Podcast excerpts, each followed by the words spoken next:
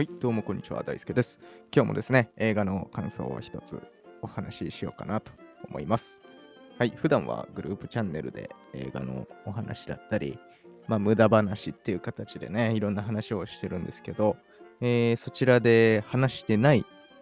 内容だったり、まあ、そこのグループで話すほどでもないかなっていう個人的なお話をこちらの僕の個人チャンネルではしてますので、ぜひフォローだったり、えーね、登録をしていただけると嬉しいです。はい、今日見たのは、Netflix オリジナルの、えー SF スリラーですね、えードイツの映画になります。で、かなり最新作かなと思いますが、えーパラダイス人生の値段というね、映画を見ました。はい、えードイツの映画なので、まあ結構なんかヨーロッパな感じの、しかもまあ、えー設定も近未来的な感じなので、えーなんだろうな、冷たさのある雰囲気の映画でしたけど、えー個人的にはすごい面白かった作品です。はい。まあ、パラダイス人生の値段ということで、えーまあなんかたまにあるかな、こういう設定、寿命をね、換金できる時代になってるわけです。その自分の寿命ね、残りの人生の時間を、まあ、お金に変えられるとか、えーまあ、あとは、その、ね、自分の寿命を誰かに移植できるみたいな時代になってるっていう設定のお話で、まあ、そこでいろんな、えー事件だったり、えーいろんな出来事が起きていくっていうお話なんだけど、まあなんか昔ジャスティン・ティンバーレイクがなんだ主演で出てた映画タイムみたいな感じもちょっとあるかなと思います。ちょっと覚えてる人がね、いるかわからないですけど、2011年ぐらいの映画タイムっていうね、あれもなんか寿命が、えー通貨になるみたいな感じの、えー設定の映画でしたけど、まあそれに近しいものはあるかなと思いますけど、なんかあっちよりも僕は今回のパラダイスの方が結構面白かった気がしますね。なんとなく。えーちょっと記憶曖昧なのであれですけど、前回のタイムの方。はい。です。まあ、そうね、こっちはかなり、今回見た方、パラダイスはかなりテンポも良くて、なんかポンポンポンとお話が進んでいく感じで、で、しかもまあやっぱいろいろ考えさせられるような設定だったり、まあちょっとリアリティもあるかなとは思いつつね、えーすごい面白かったなと思います。はい。あとはそうね、なんか、えーまあ、ドイツの映画なんで、そんなに知ってる役者さんはいらっしゃらなかったイメージですが、なんか一人だけ見たことあるなって思った人がいて、えーまあ多分スパイダーマンの、えーまあ、MCU シリーズのスパイダーマンに一回ちょろって出てた、えー人がいたなっていうイメージはしましたね。はい、っていう感じで、えーキャスティングはそんな感じかなと思います。はい。で、内容はまあ先ほどお話しした、えー寿命が換金できるっていう設定で、まあよまあその、何？それのビジネスの大手企業に勤めている人が主人公で、で、自分の奥さんの寿命を、えーまあなんか、家を買う時の担保として、まあ自分、奥さんが寿命をえー担保にしてたみたいな感じで、まあ家が火事になって、えーまあなんか寿命を40年分ね、えー代償にする代わりにみたいな。感じで、えーいろいろ物事が進んでいくっていう感じで、うわーって思ったね。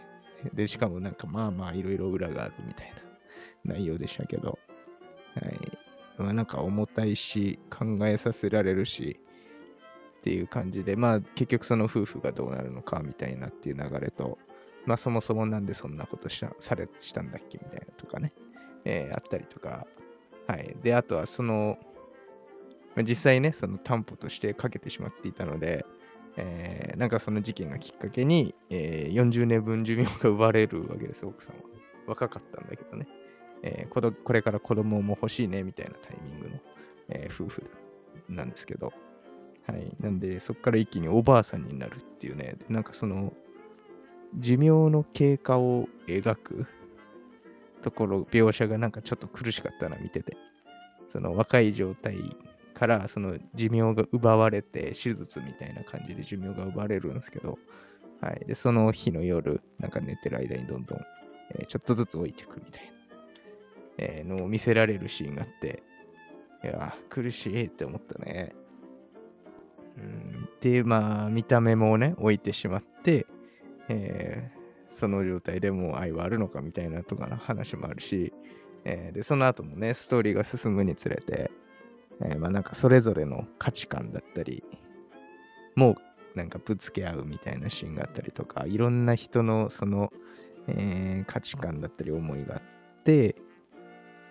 うん、なんか考えさせるものはあったね。何が正しいとかも、えーわかんないしね。うん、そういうのが、えーすごい面白かったなと思いますね。うん。まあ、クライマックスもね、なんかハッピーエンドなのかよくわかんない、えー感じだったかな、個人的には。うん。なんかそれぞれの形みたいなので終わった気がしていて、うん、そうね、そういう感じだったんで、えーなんか受け取り方、受け取り手によって、まあ、感じるものが違うような映画なんじゃないかなとは思いましたが、はい。まあ、なんで、えーなんかいろんな人に見てみ、見てほしいなとは思うような映画だった感じですね。まあ、ちょっと、なんだろう、漂う B 級映画感はあるんですけど、まあ、内容とか、えーストーリーも、まあ、ちゃんと面白い感じはあるんで、えーうん。まあ、そんなに、えーなんて言うんだろう。見なくていいとか、えーなんていうの、あんま面白くないよっていうような、えー感じではなかったので、ぜひ、えー見てみてください。気になれば。うんまあ、特にこのね、寿命が伸びてしまった時代で、そして、えーまあ、何でもできるような時代になってくるし、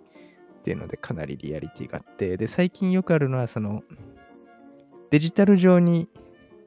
行くみたいなね、設定は最近増えてきたかなと思うけど、またやっぱりしっかりと寿命っていうのがある世界の近未来なんで、まあそこもままたなんか面白いなと思いましたね、やっぱり。はい、そんな感じで今回はパラダイス人生の値段、ネットフリックスオリジナルの作品を、えー見たので、その感想をお話ししました。また、えー何か見たらね、シェアさせてください。では、また次回の放送でお会いしましょう。バイバイ。